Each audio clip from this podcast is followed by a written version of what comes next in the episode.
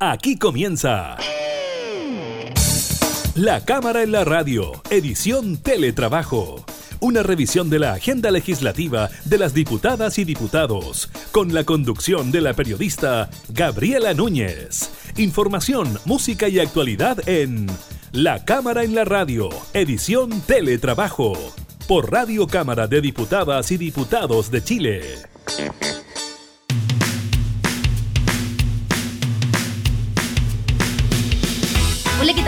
Bienvenidos a una nueva edición de la Cámara en la Radio, modalidad teletrabajo. Los acompañamos eh, desde ya o algunas semanas desde nuestros hogares. Eh, a ustedes que también nos imaginamos estarán en una situación eh, similar. Estaremos con varios temas, por supuesto, el balance diario del Ministerio de Salud, también algunas informaciones legislativas relacionadas con el Sename, bien importante también lo que ocurra con la extensión del postnatal. Así que todo eso lo revisamos de inmediato en la cámara, en la radio, modo teletrabajo.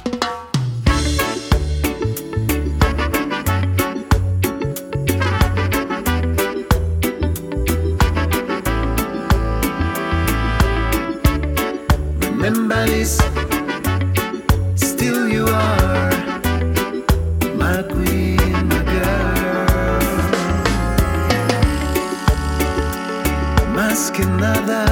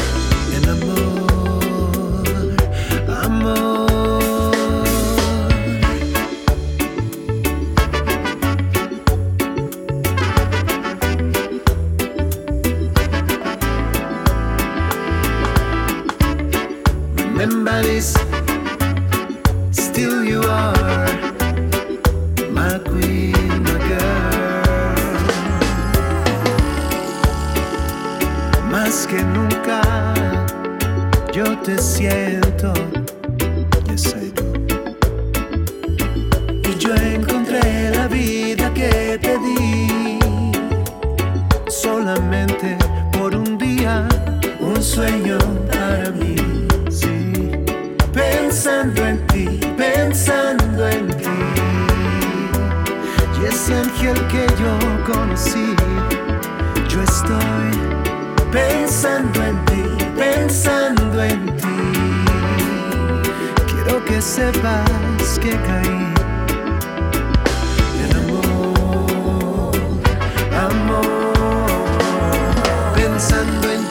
noche día, doy vueltas por la casa sin saber lo que hacer. Intento hago de todo es escribir poesía, pero solo es tu nombre el que yo puedo leer. Quisiera despojarme de todo esto que siento, pero esta pena se ha instalado en mi ser. Tu compañía era verdadero alimento. Es como el agua que calmaba mi sed. Y es que si no te veo todo empieza a andar mal. No sabría cómo sobrevivir a tu ausencia. Pues el amor real es espiritual. Y quien lo haya sentido sabe la diferencia. De recorrer caminos de vacíos y penas. Con la atención en lo que no es esencial. Olvidando lo que son las cosas buenas. Como el cariño, la ternura y el amor que se llama.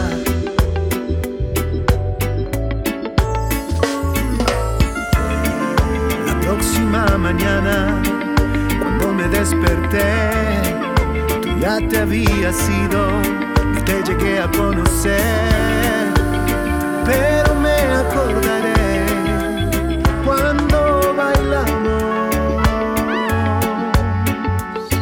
y los besos que te di.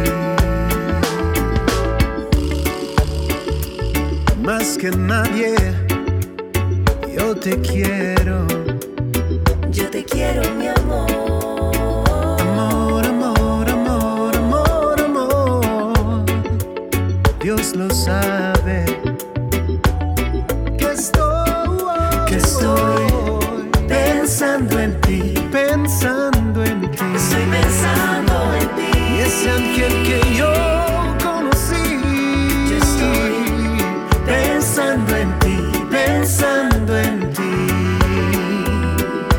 que sepas que caí en amor, amor. Yo sé, yo sé, yo sé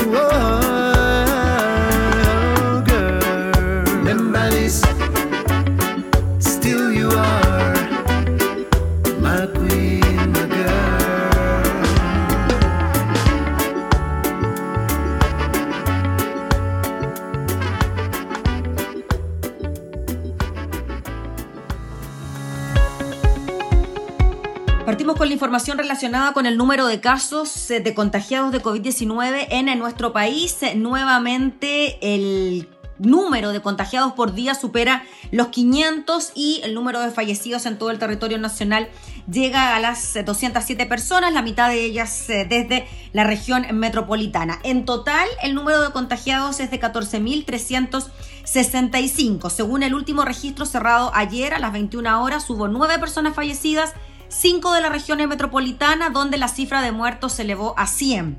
Y los otros cuatro recibían en las regiones de Valparaíso, Biobío, Los Ríos y Los Lagos, respectivamente.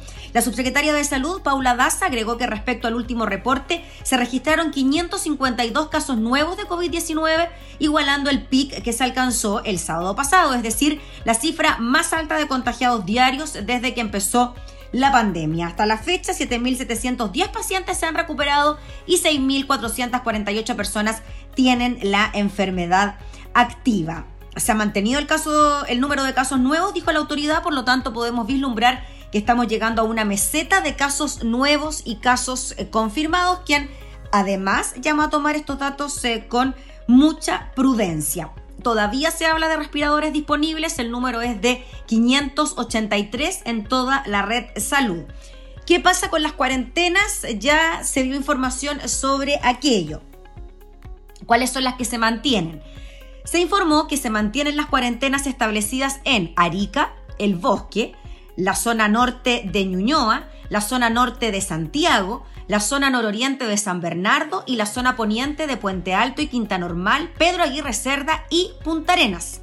En el caso de Independencia, la medida se extiende a la totalidad de la comuna, o sea, antes Independencia solo la mitad de la comuna estaba con cuarentena y ahora se extiende completa. Además anunció que se incorporan a la cuarentena, pongan atención, la zona norte de La Pintana, desde calle Observatorio, San Ramón, al sur de Américo Vespucio. También estación central completa junto a las zonas urbanas de Angol y Victoria. Eso es entonces el detalle de las comunas que ingresan entonces a la cuarentena establecida por el Ministerio de Salud. Reiteramos, Arica, El Bosque, la zona norte de Ñuñoa, la zona norte de Santiago, la zona nororiente de San Bernardo, la zona poniente de Puente Alto, Quinta Normal, Pedro Aguirre Cerda y Punta Arenas. En el caso de Independencia, la medida se expende a la totalidad de la comunidad y se incorporan a la cuarentena la zona norte de La Pintana, y también estación central completa junto a las zonas urbanas de Angol y Victoria.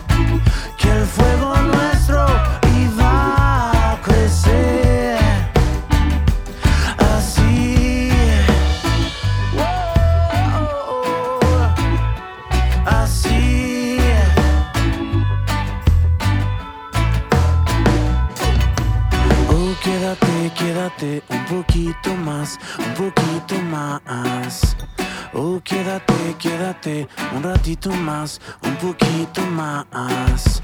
Todas las cenizas de mi amor se irán conmigo. Y en una montaña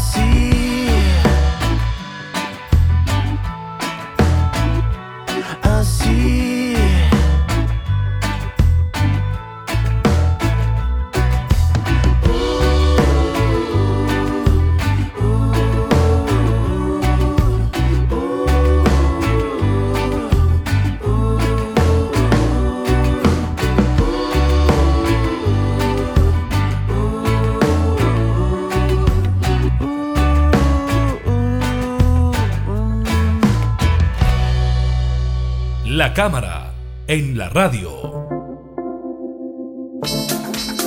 Vamos a tomar contacto de inmediato con la diputada Gael Yomans, presidenta de la Comisión de Trabajo de la Cámara. Queremos hablar con ella de distintos temas, postnatal de emergencia, también los trabajadores eh, que ya se han acogido a la Ley de Protección del Empleo. ¿Cómo está, diputada Yomans? Gracias por acompañarnos.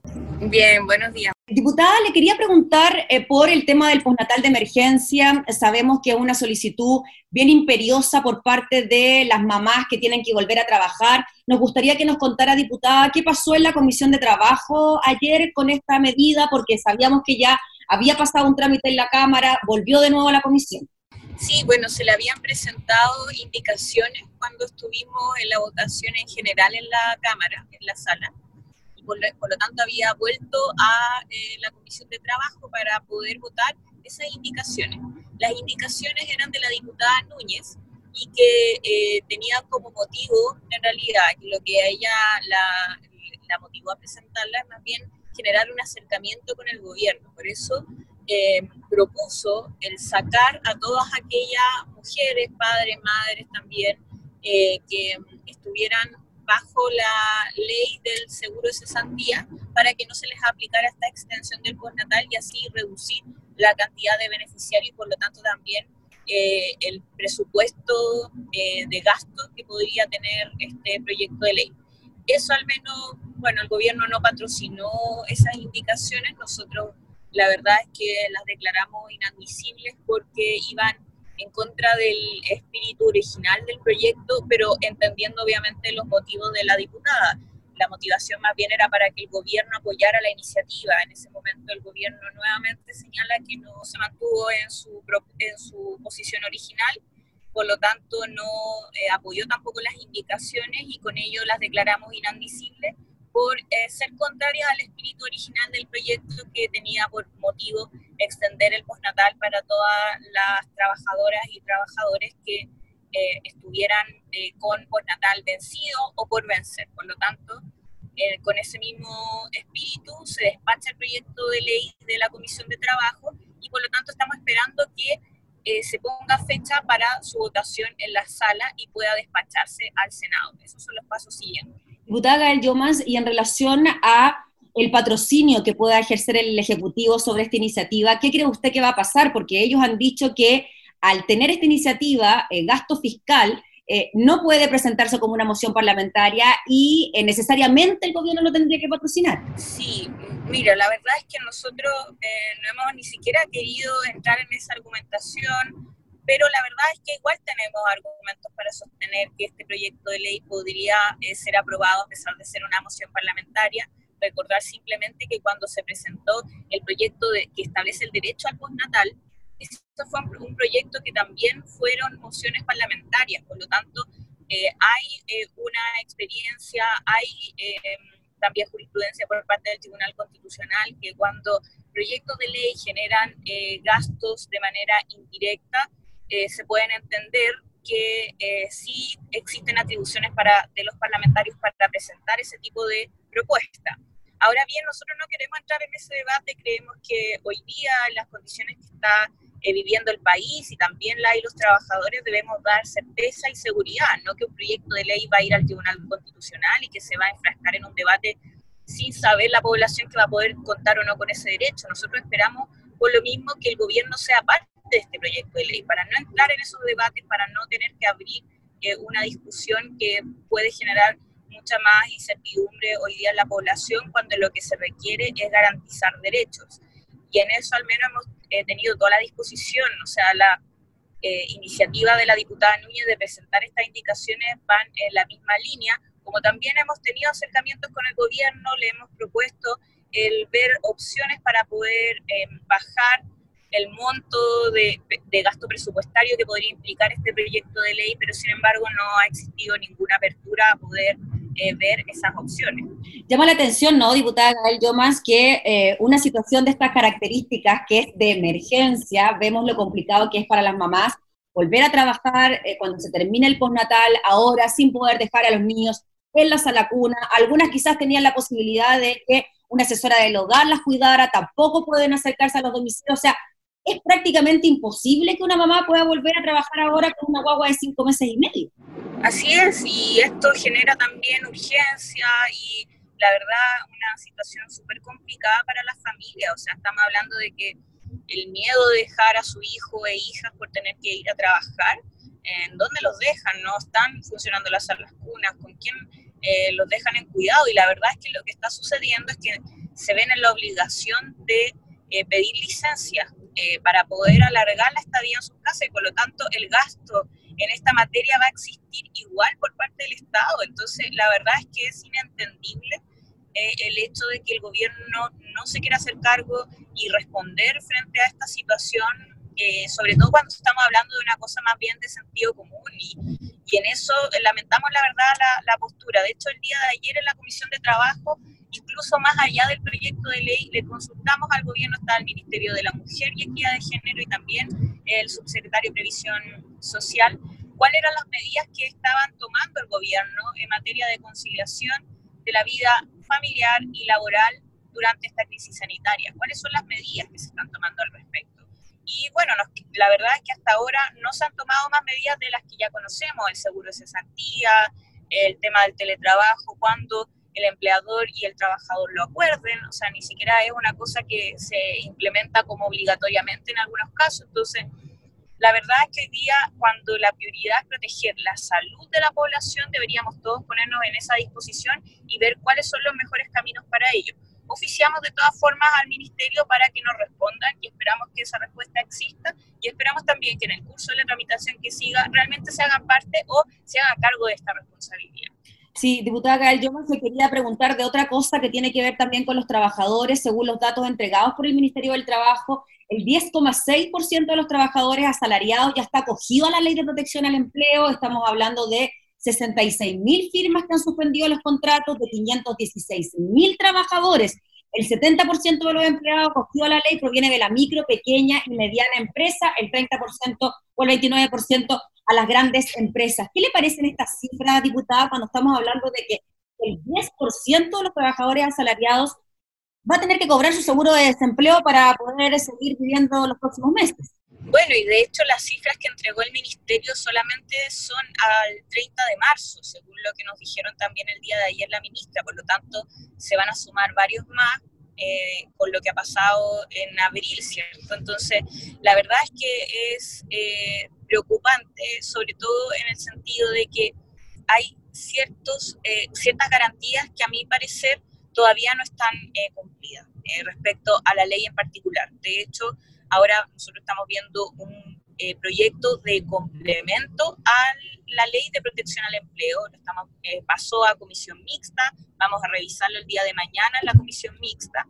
y que tenía por sentido, en principio, el incorporar la cotización de salud al 100% y la previsional también, porque eso no estaba incorporado en, la ley original, es solamente al 50%. Ah, es que ese detalle parece que, al menos yo, que imagínese, estoy muy entrometida en los temas legislativos, ese detalle en particular yo al menos no lo conocía. Así es, o sea, eso quedó así en la ley original y hubo un compromiso por parte del ministerio de ingresar una ley complementaria que se hiciera cargo del 100% de la cotización de salud y previsional de la y los trabajadores para que el empleador las pagara, porque esa era eh, en el fondo la idea que se tuvo en, durante la tramitación del proyecto de ley. Eh, ahora bien, eh, para aprovechar esta instancia legislativa, distintos parlamentarios estamos viendo cómo podemos también ingresar indicaciones que nos permitan garantizar mínimos. Y, el, y, los mínimos que nos parecen es que las empresas que se adhieran a utilizar el seguro de cesantía sean empresas que realmente lo necesiten.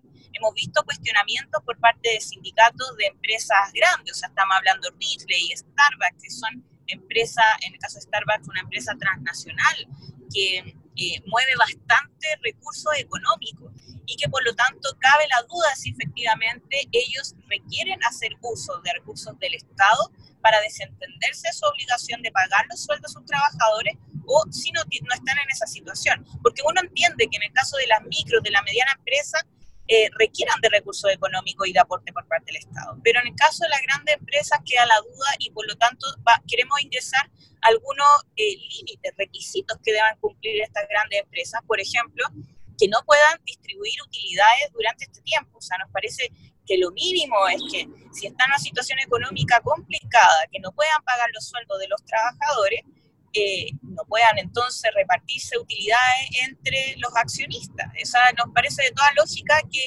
se incorporen ese tipo de eh, indicaciones. Y por otro lado, también estamos viendo indicaciones que nos permita eh, garantizar que efectivamente están en una situación económica desventajosa en esta pasada. Es decir, que en comparación, por ejemplo, con los ingresos que tuvieron años anteriores, este año efectivamente eh, tengan perjuicios eh, tales que les impida pagar los sueldos a sus trabajadores completos, porque recordemos que el seguro cesantía no va a pagar el, eh, el sueldo completo de los trabajadores.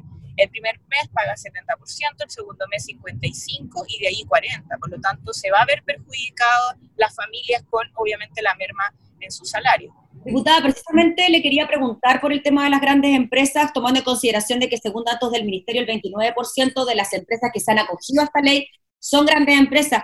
El caso de la TAM, por ejemplo, cuando comenzó el problema ya eh, con acuerdo con los trabajadores se llegó a la determinación de bajar el sueldo en un 50%. Ahora se están ofreciendo planes de retiro voluntario. Uno puede imaginar o no puede imaginar que una empresa como la TAM no tiene el aprovisionamiento necesario para que después de tan solo un mes o un mes y medio que no puedan volar, inmediatamente la primera medida es bajar el sueldo a los trabajadores. E, eso es lo que uno no puede entender, ¿no? De todas formas, o sea, lo que uno cuestiona eh, y que en comparación con grandes empresas, además en otros países en el mundo, cómo funciona, ¿cierto? Es que existen fondos para poder hacerse cargo de las situaciones de emergencia que pueda vivir cualquier empresa en cualquier contexto, ¿cierto? Y grandes empresas, uno entiende que deberían tener capacidad de ahorro para eso, o sea, de poder tener un fondo que frente a la circunstancia como la que estamos viviendo hoy, les permita sobrellevarla.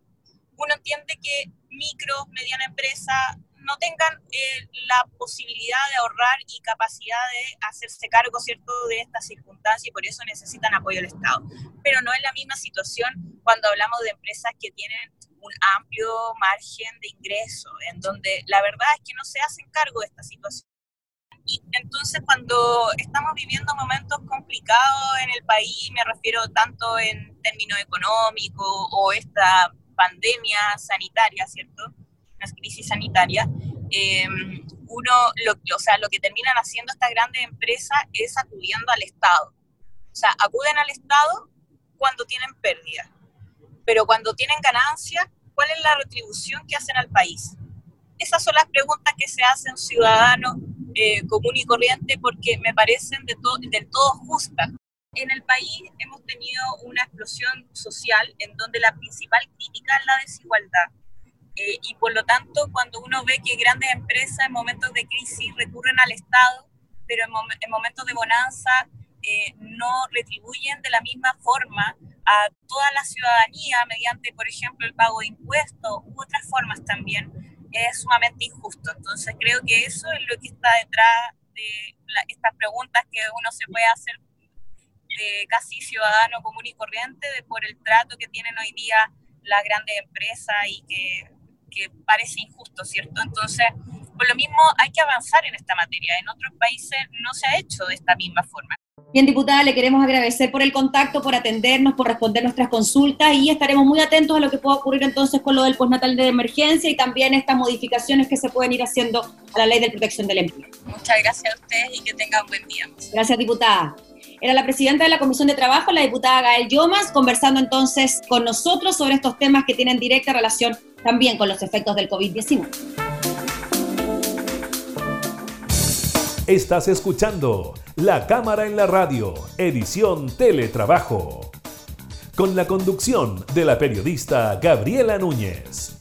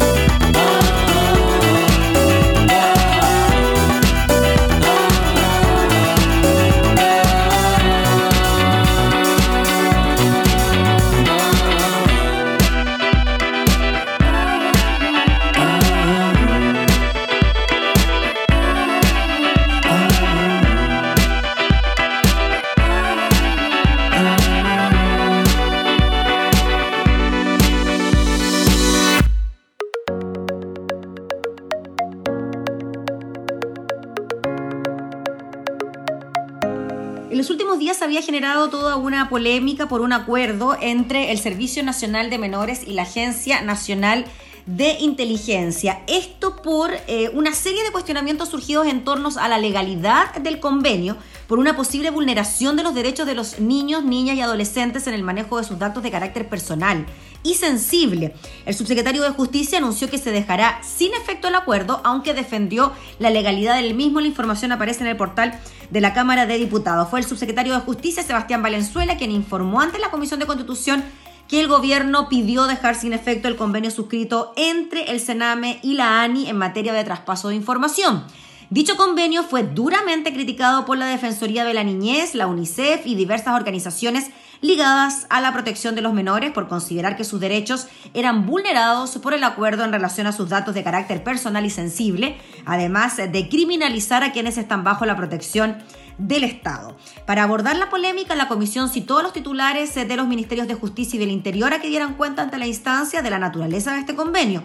En su reemplazo asistieron el mencionado subsecretario Valenzuela por Justicia y el subsecretario Juan Francisco Gali por Interior. Así, el subsecretario del Interior defendió la legalidad del acuerdo, señalando que la ley que regula a la ANI le permite requerir de cualquier organismo de la Administración del Estado información o antecedentes relevantes para el ejercicio de sus funciones. El subsecretario de Justicia también defendió en similares términos la legalidad del acuerdo, no obstante, comunicó que el gobierno decidió dejarlo sin efecto e iniciar un trabajo con el Sename para la elaboración de un protocolo que defina cuáles son los criterios para manejar todos los requerimientos de información que recibe el organismo con soluciones permanentes sobre el uso de información crítica. Por supuesto que la defensora de la niñez, Patricia Muñoz, había calificado el acuerdo como aberrante, vergonzoso, ilegal y arbitrario. Ella también participó en estas sesiones vía telemática y reforzó que el acuerdo estigmatiza y criminaliza a los menores bajo protección, aún más si se considera que una función de la ANI es prevenir acciones delictuales como el narcotráfico, el terrorismo o delitos que pongan en riesgo la seguridad del Estado. Los integrantes de la Comisión de Constitución coincidieron en que las críticas en las críticas al acuerdo y manifestaron su beneplácito con su suspensión ante las múltiples dudas sobre su legalidad.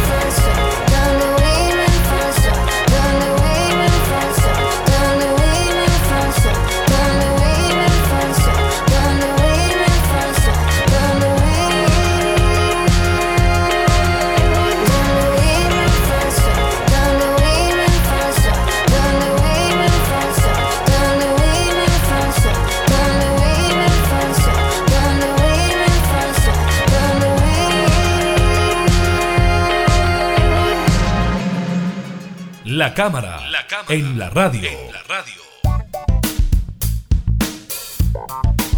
Durante este fin de semana se conmemora el Día Internacional del Trabajo y es por eso que ya desde el Ministerio de Salud se anunciaron cordones sanitarios para el Gran Santiago y también eh, para el Gran Concepción. Esto con la finalidad de que no salgan personas eh, desde sus eh, casas, desde sus, desde sus viviendas, hacia posibles segundas viviendas o disfrutar, por ejemplo, de un fin de semana en la costa producto del eh, fin de semana largo. La medida busca disminuir la circulación del virus y proteger el sistema de salud de comunas pequeñas que no tienen capacidad para absorber un aumento en los casos de coronavirus. Solo para darle un ejemplo, durante el fin de semana de Semana Santa, se produjeron controles vehiculares por los cordones sanitarios y Carabineros informó que tuvo que enviar de vuelta a 1.127 conductores de vehículos que buscaban salir de la región metropolitana y no contaban con ningún eh, tipo de justificación. Es por eso que son los alcaldes eh, de las comunas vulnerables quienes están pidiendo que por favor la gente no llegue hasta estos lugares porque según ellos han sido poco solidarios, así lo dijo el alcalde de Algarrobo, José Luis Yáñez. No tenemos los recursos, eh, fue lo que añadió el alcalde de este balneario de la región de Valparaíso. En efecto, la preocupación en las localidades es que el flujo de personas aumenta la vulnerabilidad ante el COVID-19, no solo porque puede afectar la circulación del virus, sino también porque en general se trata de comunidades pequeñas que no cuentan con un sistema de salud preparado para atender un mayor número de de casos. Así que esa es la recomendación. Esto comienza el jueves a partir de las 18 horas y se extiende hasta el domingo a las 22 horas.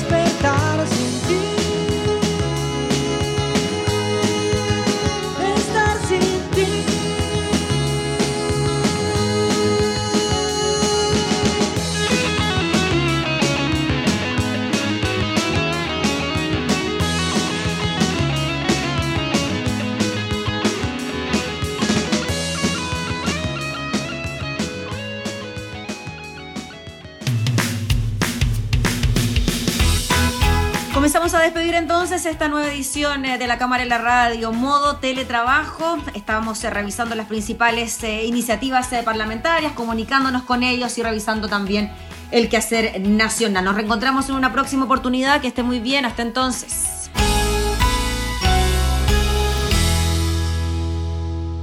Hemos presentado La Cámara en la Radio, edición Teletrabajo. Una revisión de la agenda legislativa de las diputadas y diputados, con la conducción de la periodista Gabriela Núñez. Información, música y actualidad en La Cámara en la Radio, edición Teletrabajo, en Radio Cámara de Diputadas y Diputados de Chile. Hoy más que nunca, acercando las leyes.